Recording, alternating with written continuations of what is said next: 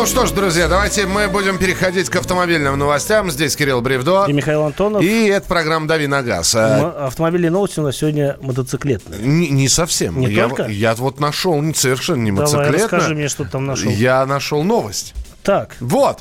А, бренд, Ты находчивый. Да, бренд Nissan может отказаться от Datsun.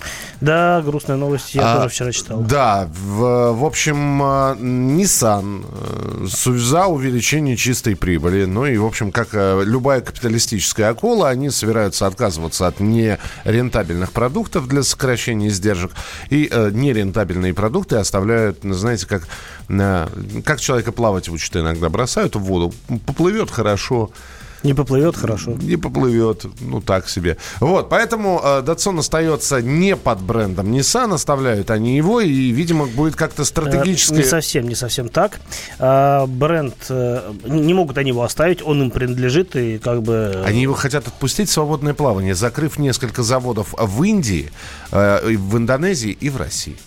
А, на самом деле, тут как бы надо копать глубже. Дело в том, что проект Датсун это был проект Карлоса Гона, который нынче в опале. И, ну, все помнят, да, что были а, скандалы, интриги, расследования. Что-то там у него нашли, связанное с деньгами, с какими-то не- не- нетрудовыми доходами этого несчастного Гона. В общем, отстранили от должности а, главнокомандующего концерна Renault Nissan.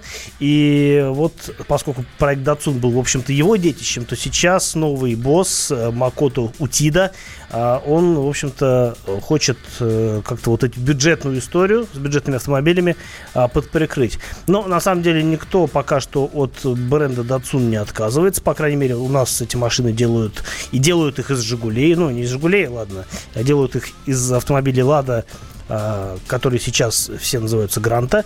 И на самом деле довольно неплохие машины за свои деньги, потому что стоят, ну, может быть, чуть-чуть дороже, чем Лада, но они достаточно сильно отличаются. Ну, недостаточно сильно, но заметно отличаются от Лады. Я, кстати, на выходных э, вот как раз-таки покатаюсь на одной из таких машин. Э, Я ездил уже на разных датсунах, и, в общем-то, как бы не был разочарован. А, так что покатаюсь вот сейчас на выходных и свяжу свои впечатления от этих автомобилей. А, Расскажу на следующей неделе, безусловно. Вот. А в целом, ну, Ну, давайте если прикроют- последим, да, давайте последим если за прикроют, будет жалко, потому что столько, в общем-то, усилий вбухано на то, чтобы возродить этот бренд, который уже многие просто не помнят. А Datsun, если кто не в курсе, это а, такой вот про-ниссановский бренд, то есть весь Nissan вышел из бренда Datsun в свое время. А, давайте смотреть на другие новости. Вот теперь уже к мотоциклетным новостям действительно будем приступать. Минпросвещение в этом году утвердит проект приказа, который позволит мотоциклистам-скутеристам, желающим управлять легковой машиной, пройти упрощенный курс переподготовки и сдать экзамен в ГИБДД. На- насколько я понимаю из этой новости, если у тебя есть а, права категории А, а для, или для Ну, или скута- А1 там, всякие А1, да, разные, да, то у тебя будет какая-то э, более облегченная программа сдачи экзаменов для того, чтобы ты получил категорию Б. Ну, на самом деле, э, сдать на более высокую категорию, а Б это более высокая категория по отношению к А, можно было и раньше. Э, просто мало кто предлагал э, в автошколах э, воспользоваться этой возможностью. То есть все говорили, ну, типа, это другая категория, давай обучайся целиком. А на самом деле можно было там доздать, условно говоря, условно говоря, разницу, да, между там базовым вот курсом, который для всех одинаков, да, и какими-то а, надстройками именно для а, легковых автомобилей. Но, в общем-то, призывали полностью заново учить права. В этом, наверное, есть смысл, потому что уж слишком не права, а правила. Правила у нас часто меняются. Ну и кроме того, понятно, что нужно а, полностью переу- ну, не переучиваться, а овладевать навыками вождения автомобиля, потому что, а, умея водить автомобиль, а, и, или умея водить мотоцикл, вы не поедете на там, другом виде транспорта. Это действительно большая разница в управлении. Я говорю, знаю, о чем говорю, потому что ездил и на том, и на этом. А, кроме того, ну, на самом деле, такая очень э, узкая новость в том смысле, что, как правило, у нас а, получают мотоциклетные права уже после того, как э, какое-то время поездит на автомобилях. Редко бывает, когда человек вначале получает только мотоциклетную категорию, вот, ездит на мотоцикле, потом решает, о, я накопил на машину, теперь открою категорию Да, за- Б. зач- зачастую получают Б, а потом получают А. Зачастую именно так происходит, да. То есть, ну и у меня была ровно та- такая же ситуация. Так, э, эксперты подсчитали, ли стоимость подготовки автомобиля к зиме? Я, опять же, не совсем понимаю, как это все можно подсчитать, учитывая, что и машина Калькулятор, у всех... если есть. Ну, не, не, ну, машины у всех разные. Расходы и количество поездок у всех разное. Регионы разные. Как можно все это привести к средней температуре по больнице, не совсем понятно. Поня... Но из этой новости понятно, что невозможно привести это как раз-таки к средней температуре по больнице. Потому что вот в первом же абзаце этой новости я вижу о том, что шиномонтаж для небольших машин обойдется в тысячу рублей. Покажите мне в Москве место, где вам за тысячу рублей переобуют машину на зиму. Это... Нет такого места. А, а это ты второй абзац читаешь? Первый, а, абзац, первый абзац как раз говорит про среднюю температуру. Полноценная подготовка автомобиля к зиме в 2019 году обойдется российским водителям в среднем в 21 тысячу рублей. Ну, это по минимуму, мне кажется, совсем. Наверное, есть какие-то совсем, ну, как бы недорогие способы машину подготовить к зиме, если ничего не делать, если уже к этому все есть. Ну, например, лежат в гараже зимние колеса, и вам не нужно их покупать. Понятное дело, что э, если у вас колеса уже на дисках, э, смонтированы, то вообще вы можете не потратиться при переходе на зиму, хотя бы потому, что у вас есть домкрат, у вас есть колеса, вы пришли в гараж, подняли машину, накинули колеса, никакого шиномонтажа не надо, сели и поехали. Все, бесплатно. Дальше там начинают считать, что, значит, э, проверить э, э, развал, ну, сход-развал, значит, сколько будет стоить. Проверка аккумулятора, значит, замена счета стеклоочистителя. Сейчас такие аккумуляторы пошли в машинах, что проверить их как бы практически невозможно.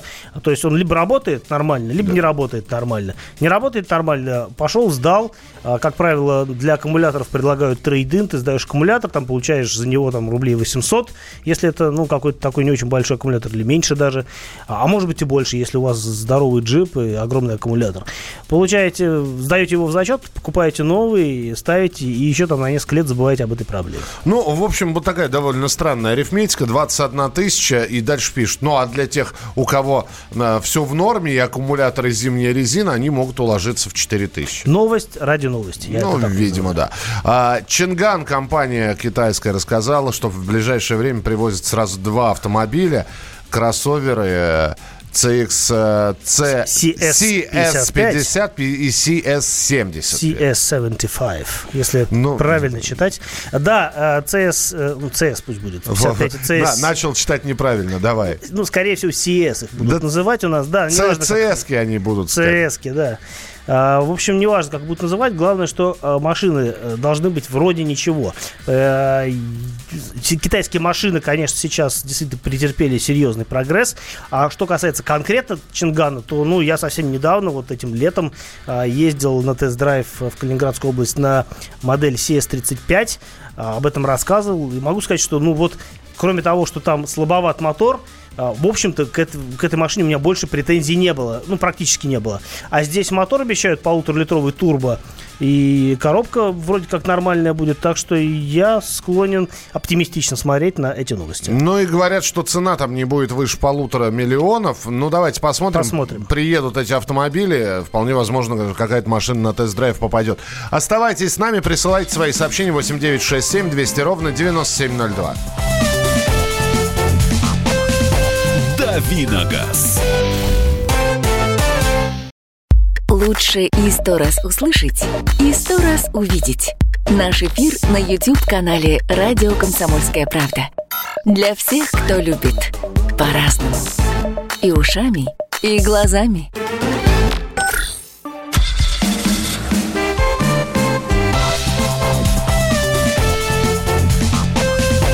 Давиногаз. Ну и дальше даем на газ с Михаилом Антоновым. И с Кириллом Бревдо. Ваше сообщение 8967 200 ровно 9702. 8967 200 ровно 9702. Э, пишу уже пятый раз. Ну, а, а о чем а, пишете? А, не, не пишите. написал уже. Давайте. Ford ага. Kuga 2.5, автомат, пробег 60 тысяч. 2014 год. Когда менять ремень ГРМ? По регламенту замена на 90 тысячах. В сервисе сказали, что машине 5 лет, пора его менять. Ваше мнение? Но мое мнение, что, в общем, за 5 лет ничего с ремнем не случится, если машина эксплуатируется в надлежащих условиях. А, в сервисе любят перебдеть и не всегда по делу. А, вот что касается конкретно Куги, а, я сейчас вам точно не скажу, потому что есть, например, разные машины, и они требуют разного подхода. Например, у тех же там Альфа Ромео или у Фиатов, у них есть тоже регламент, по регламенту срок замены ремня один, но рекомендуют менять раз 30 тысяч, просто потому что машина такая, и на самом деле это зачастую оправдано. Насчет Куги не скажу, 2.5 это мотор маздовский, и, в общем-то, если там все нормально у него с, действительно с обслуживанием было до сих пор, то мне кажется, до 90 тысяч э, он должен дотянуть ремень. Он и больше, наверное, протянет, но 90 э, тысяч это такая цифра, которая, которой себя э, производитель обезопашивает. Обезоп... Старается обезопасить. А, старается обезопасить. Старается обезопасить, да. И э, по, менять ремень по возрасту, ну, как бы я об этом ничего не слышал. Э, но, опять-таки, может быть, есть специфика конкретного мотора, конкретной машины. И в данном случае я вот э, могу быть неправ. Но, на мой взгляд, еще раз говорю, что регламент э, это как бы хороший показатель для для работ, которые нужно делать. Так, э, здесь доброе утро. Вчера смотрел чемпионат Испании. По бегущей строке была реклама новой Mazda CX-30. Расскажите, пожалуйста. Mazda CX-30 это такой как бы ну, ну, кроссовер. паркетник, кроссовер, да, сделанный на базе новой трешки. Салон у нее почти такой же, внешне она я, тоже очень похожа. Я помню, мы про нее говорили, когда э, ну, упоминали Женеве, Женевский салон. Ее да? показывали в Женеве, я был в Женеве, эту машину щупал, она очень симпатичная, и я прям надеюсь, что эта машина у нас появится, потому что потому что она, ну, классная. А, единственное, она не очень большая, но в качестве городского автомобиля он такой абсолютно в тему, мне кажется. А, ну, поэтому говорить сейчас о ценах мы не можем, в силу того, что нет э, четкого понимания, появится эта машина, и, по... и если появится, то когда в России. 8 800 200 ровно 9702. Игорь, здравствуйте. Здравствуйте, Кирилл, здравствуйте, здравствуйте, Михаил. У меня вот такой вопрос возник, с друзьями тут разговаривали. Смотрите, открываешь водительскую дверь на машине, там наклеечка с размером установленных колес. И если поставишь колеса большего размера, то ГИБДД может, э, значит, оштрафовать за внесение изменений в конструкцию. Вот у нас, говорит, рассказывали, что был такой случай у кого-то. Это так или нет? Я что-то в интернете не нашел пока ничего.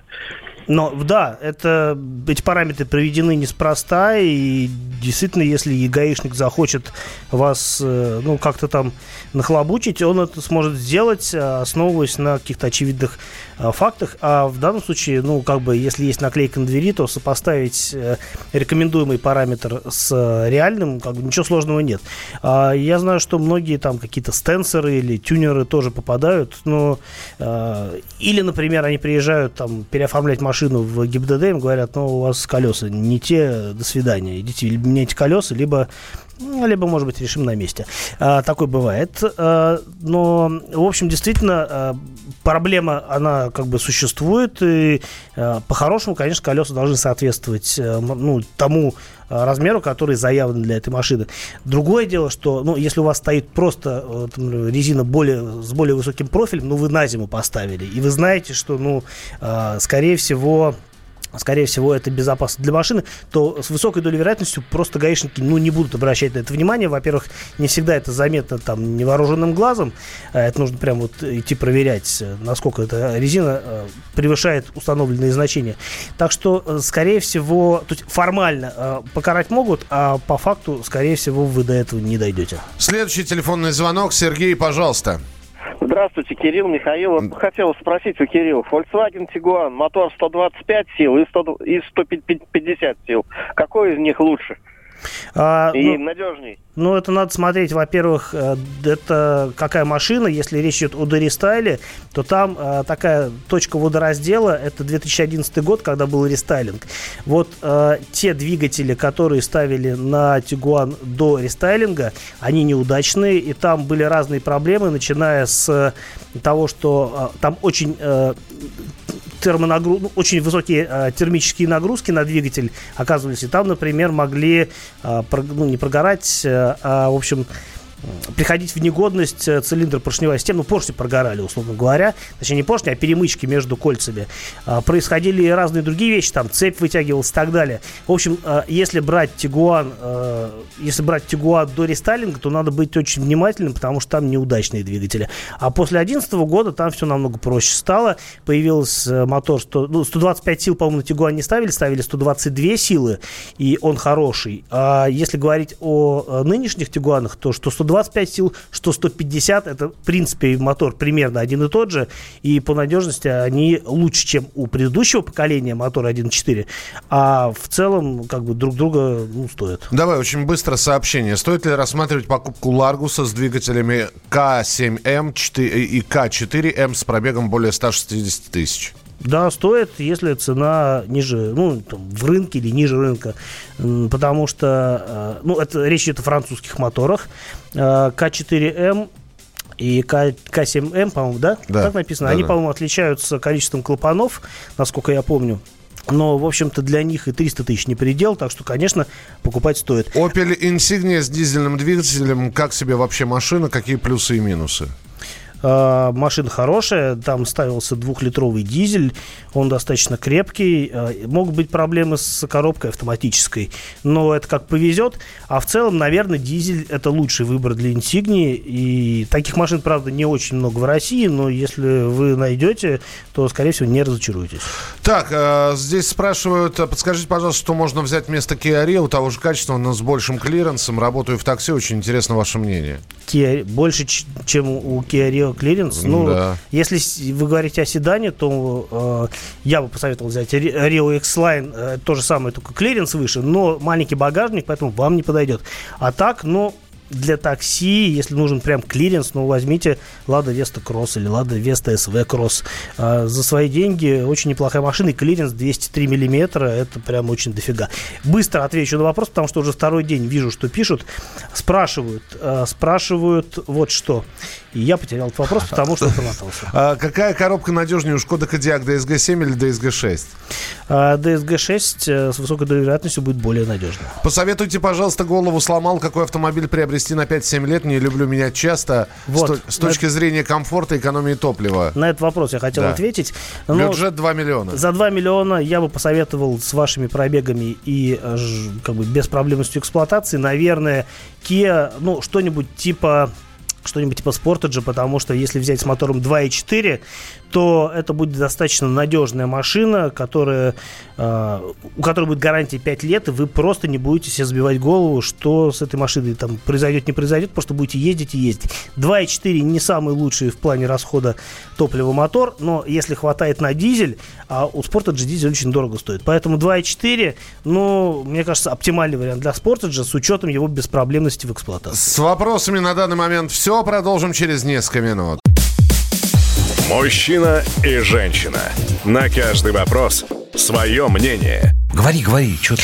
Почему именно сейчас? Они в 14-м, когда начали Донецк и Луганск долбать так, что пух и перья летели. Так Как ты щас-то ему зачем этот вопрос задаешь? Я задаю вопрос. Тихо. Чш. Накал страстей на радио «Комсомольская правда». Семейный подряд Норкиных в поисках истины. По будням в 9 вечера. Просто о сложном в программе «Простыми словами». Да я не Америку открываю. Больше? Я, я не понимаю, Подожди, когда этот пожалуйста. беспредел Не закончится. знаю.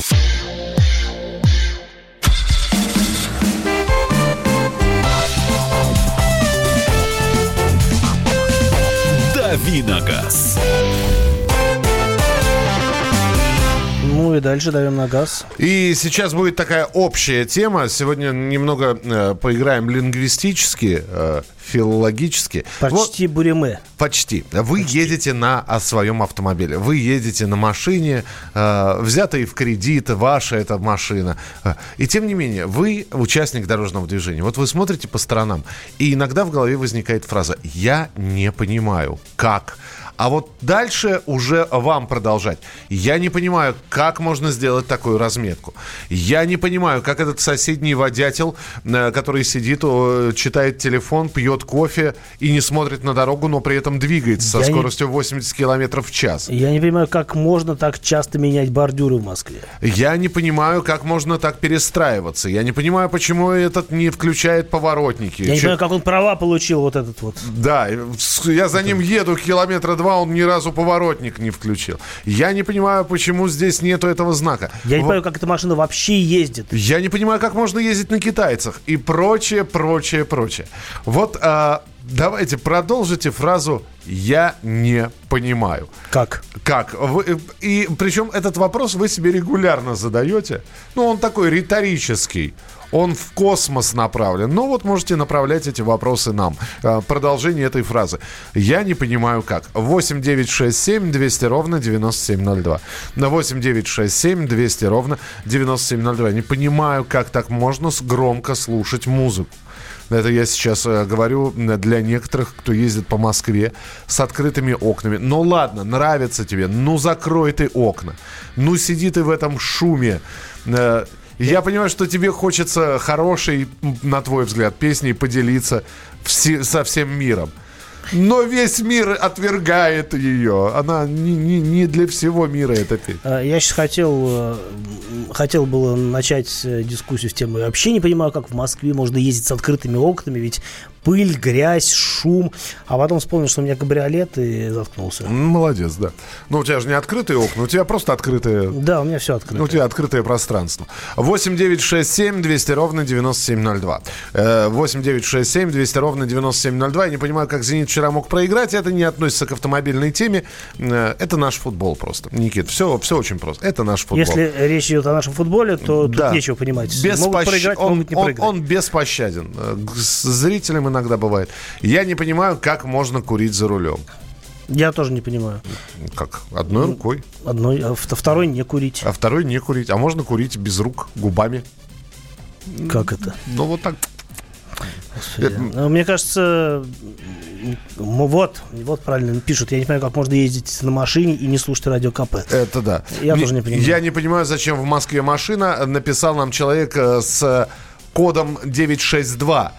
Вы приезжайте к нам в Москву, посмотрите. А мне кажется, это как раз-таки из Москвы написали, потому что только может человек, быть. который живет в Москве, может начать недоумевать по поводу машины в Москве. Потому что, ну, с каждым, что там, годом, с каждым месяцем а, на машине становится ездить все сложнее и бессмысленнее на самом деле. Ну, в общем, будьте добры, напишите вы из какого э, региона нам э, пишете, потому что, насколько я понимаю, все-таки 962, это московских номеров нету, это там встречаются они в Санкт-Петербурге, в Ивановской, в Ставрополье, в Тверской области. В Москве такой регион не встречается. 8 9 6 7 200 ровно 9702. Я не понимаю, зачем на спидометре автомобиля 220 километров в час. Э, да, на самом деле на редких э, машинах, э, редкие машины могут поехать э, с такой скоростью, как нарисовано на спидометре. На самом деле, скорее всего, даже не одна. Я не понимаю, как можно так медленно двигаться около 40 км в час, когда впереди нет машин. Да. А я вот, кстати, сказал про спидометр и задумался. А ведь на американских машинах раньше а, на всех спидометрах было что-то там, ну, какая-то не очень большая 60 цифра. миль, по-моему. Не-не, 60 миль это... 60 миль это Э, не помню сколько, на 1,6 надо умножить. Но это около 80 километров. Нет, по-моему, там было какое-то ограничение, э, какое-то чуть ли не на законодательном уровне, где, э, что на спидометрах нельзя было рисовать цифры больше, чем определенное число. При этом, например, многие машины достаточно мощные, они просто вот проходили, проходил проходила стрелка всю шкалу и дальше уже шла за максимальную цифру. По-моему, такое было. Кстати, если у вас Uh, у нас кто-то из слушателей ездит на американской машине и это замечал, напишите, любопытно. Но это, по-моему, раньше было, сейчас уже не факт. Я работаю в Москве водителем, вот человек э, с номером 962. Вот, который я же говорил. И написал, я не понимаю, зачем в Москве машина, вы же водитель. Что значит, что за, за... Вам машина нужна в Москве, чтобы работать, видимо? Или вам не нужна машина? Попробуйте работать водителем без машины. Что... Это сложно, но... Но, наверное, при должном умении. Я не понимаю, как может в таком состоянии федеральная дорога. Какая именно, напишите. Я не понимаю, как можно за 20 секунд горящего зеленого сигнала светофора проехать только три машины. Ну, я не, поним... я не понимаю, зачем сигнал светофора на 20 секунд включать. Да? Да. Да. А бывает и еще короче. Бывают, бывают. У меня, регулярно наблюдаю. У меня рядом с домом такое есть. Э, не понимаю, как вся страна едет при свободном правом э, ряде влево. Вот это я тоже никогда не понимал. Действительно, у нас... Э, Причем, ладно бы там шпарили с высокой скоростью в левом ряду. А, ну, так у нас слоупоки сплошные ездят по левому ряду. Ты едешь, едешь, кого-нибудь догоняешь, а он там сидит, тошнит в этой своей машине при свободном праве. Вот хочется выйти, а нельзя на ходу выйти выйти и ничего сказать. Поэтому приходится либо как-то опережать, либо как-то... Ну, смаргивать это мувитон, на мой взгляд, я так не делаю никогда. Ну, иногда действительно вот какой-нибудь... Э, ты едешь, уперся в кого-нибудь, а он, ну, как вот реально тормоз какой-то. Ты, ну, ну что делать? Ну, упрешься в него там э, капотом ему в бампер, в задний, но это небезопасно, опять-таки. В общем, какие есть решения? Не знаю, как их сгонять, честно говоря. Ну, бесит. бесит. 8 800 200 ровно 9702. 8 800 200 ровно 9702. Я не понимаю, как... Э, э, что здесь... Э, господи, только что видел. Как в нефти... Газоперерабатывающей э, супердержаве бензин может стоить столько. Да. Может есть, и больше. И будет стоить больше, не переживайте. Есть несколько нефтеперерабатывающих держав, где бензин стоит еще... Норвегия, да. пожалуйста. Да. Самый дорогой бензин в Европе. Да, доллар 84. Ну, там евро. Нет, там, ну, в долларах считают. Дол, mm. Доллар 84 – это данные на октябрь 2019 года в Норвегии. Да, там зато зарплаты не такие, как у нас, но тем не менее.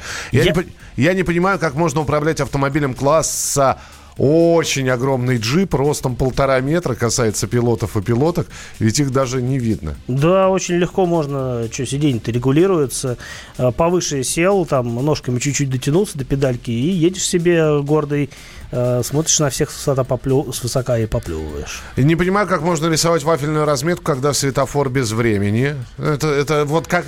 Здесь другой вопрос надо задавать. Как можно ставить светофор без времени там, где вафельная разметка? Да, светофоры настраиваются у нас. Да. Я не понимаю, как можно ездить со шторами, закрывающими боковые окна. Они целиком и полностью закрывают обзор, не видно зеркал заднего вида. А, я не понимаю, как мы так по, по трассе в левом ряду, да. Не понимаю, как можно дрифтовать на Вести Спорт, используя дощечки. Я тоже не понимаю, зачем вообще это нужно делать. Я не понимаю, зачем второй лежачий полицейский после пешеходного перехода. Нет, можно понять, если он на всю ширину дороги. А если он на, только на вашу половину, то это действительно немножко странненько. Фу, слушайте, ну вы набросали здесь. Э, оказывается, многие, многое чего мы не понимаем в этой жизни. Я не понимаю, зачем иконки на панели. Тут не надо понимать, тут надо верить. Да, здесь, да, просто, просто верьте. Вот. Или, или человек, который их разместил, просто верит. Да, так же, как и мы верим, что вернемся через несколько минут э, в тест-драйв на радио «Комсомольская правда». Кирилл Бревдо. И Михаил Антонов. И это программа «Дави на газ». Мы вместе дожили до понедельника. Вовремя рассказали тебе о главном во вторник, среду и четверг. А теперь встречай пятницу! На радио «Комсомольская правда» новая программа. Каждую пятницу в 8.00 Сергей Мардан и Надана Фридриксон. Три часа самого острого эфира. Мардан и Надана. В программе «Опять пятница». Взболтай и можешь смешивать.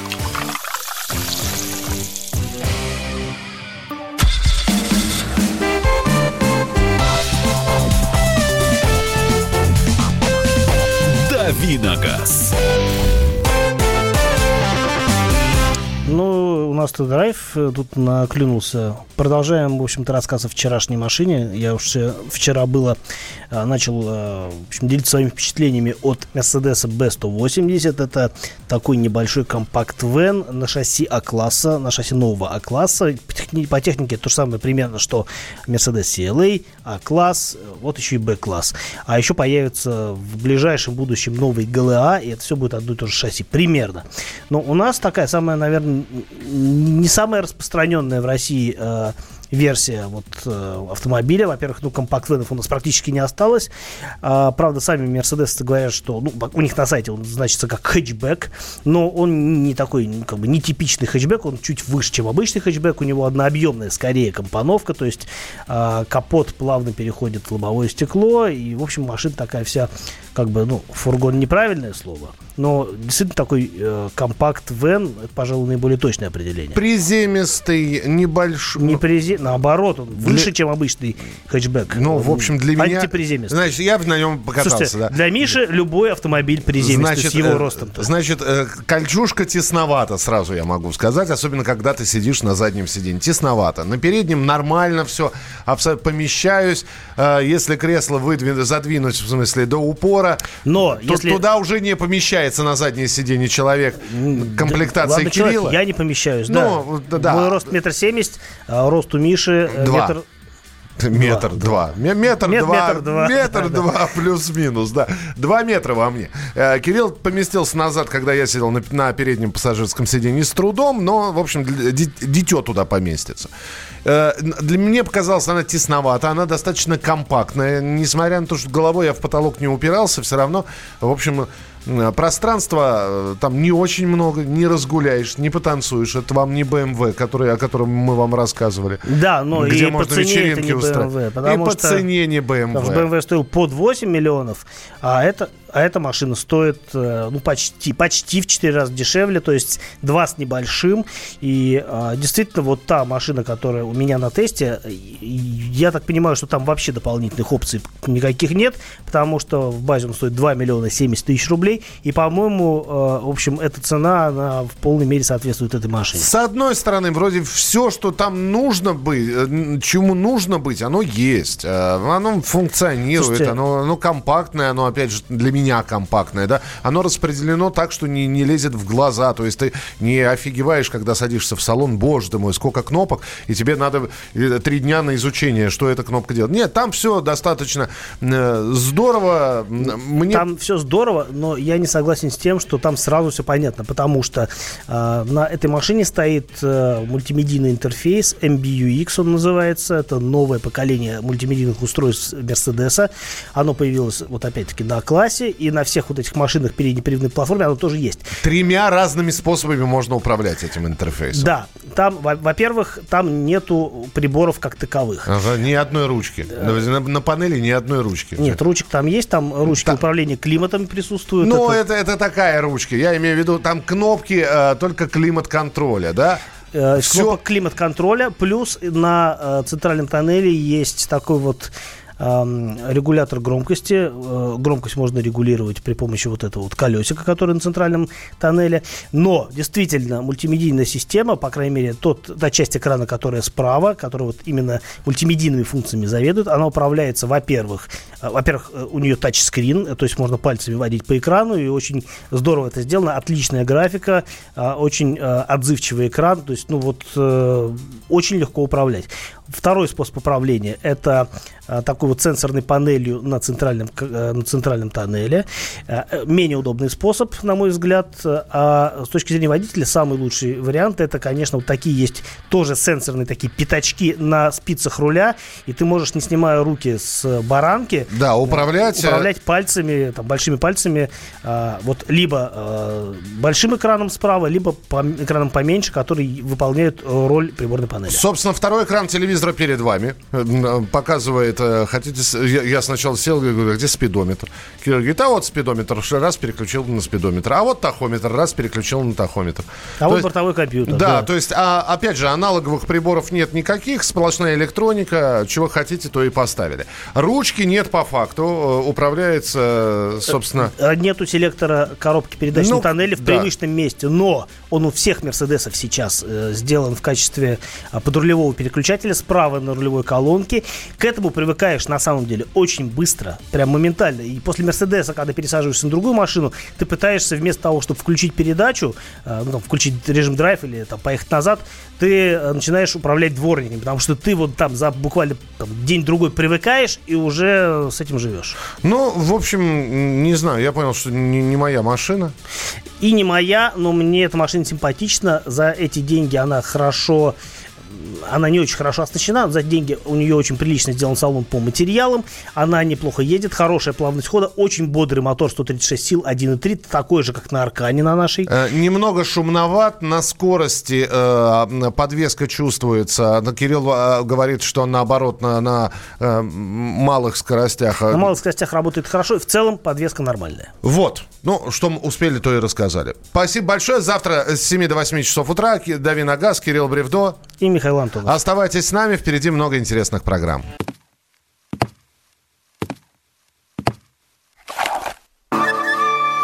Это была тяжелая неделя. Хороший. Ребята, давайте жить дружно. Плохой. Понимаете, не признавали у одного кандидата подпись его родного отца. Злой. А вот что у нас в России, вот что у нас в России. Бред, да? Николай Платошкин подводит итоги недели. Каждую пятницу на радио «Комсомольская правда» в 6 вечера по Москве.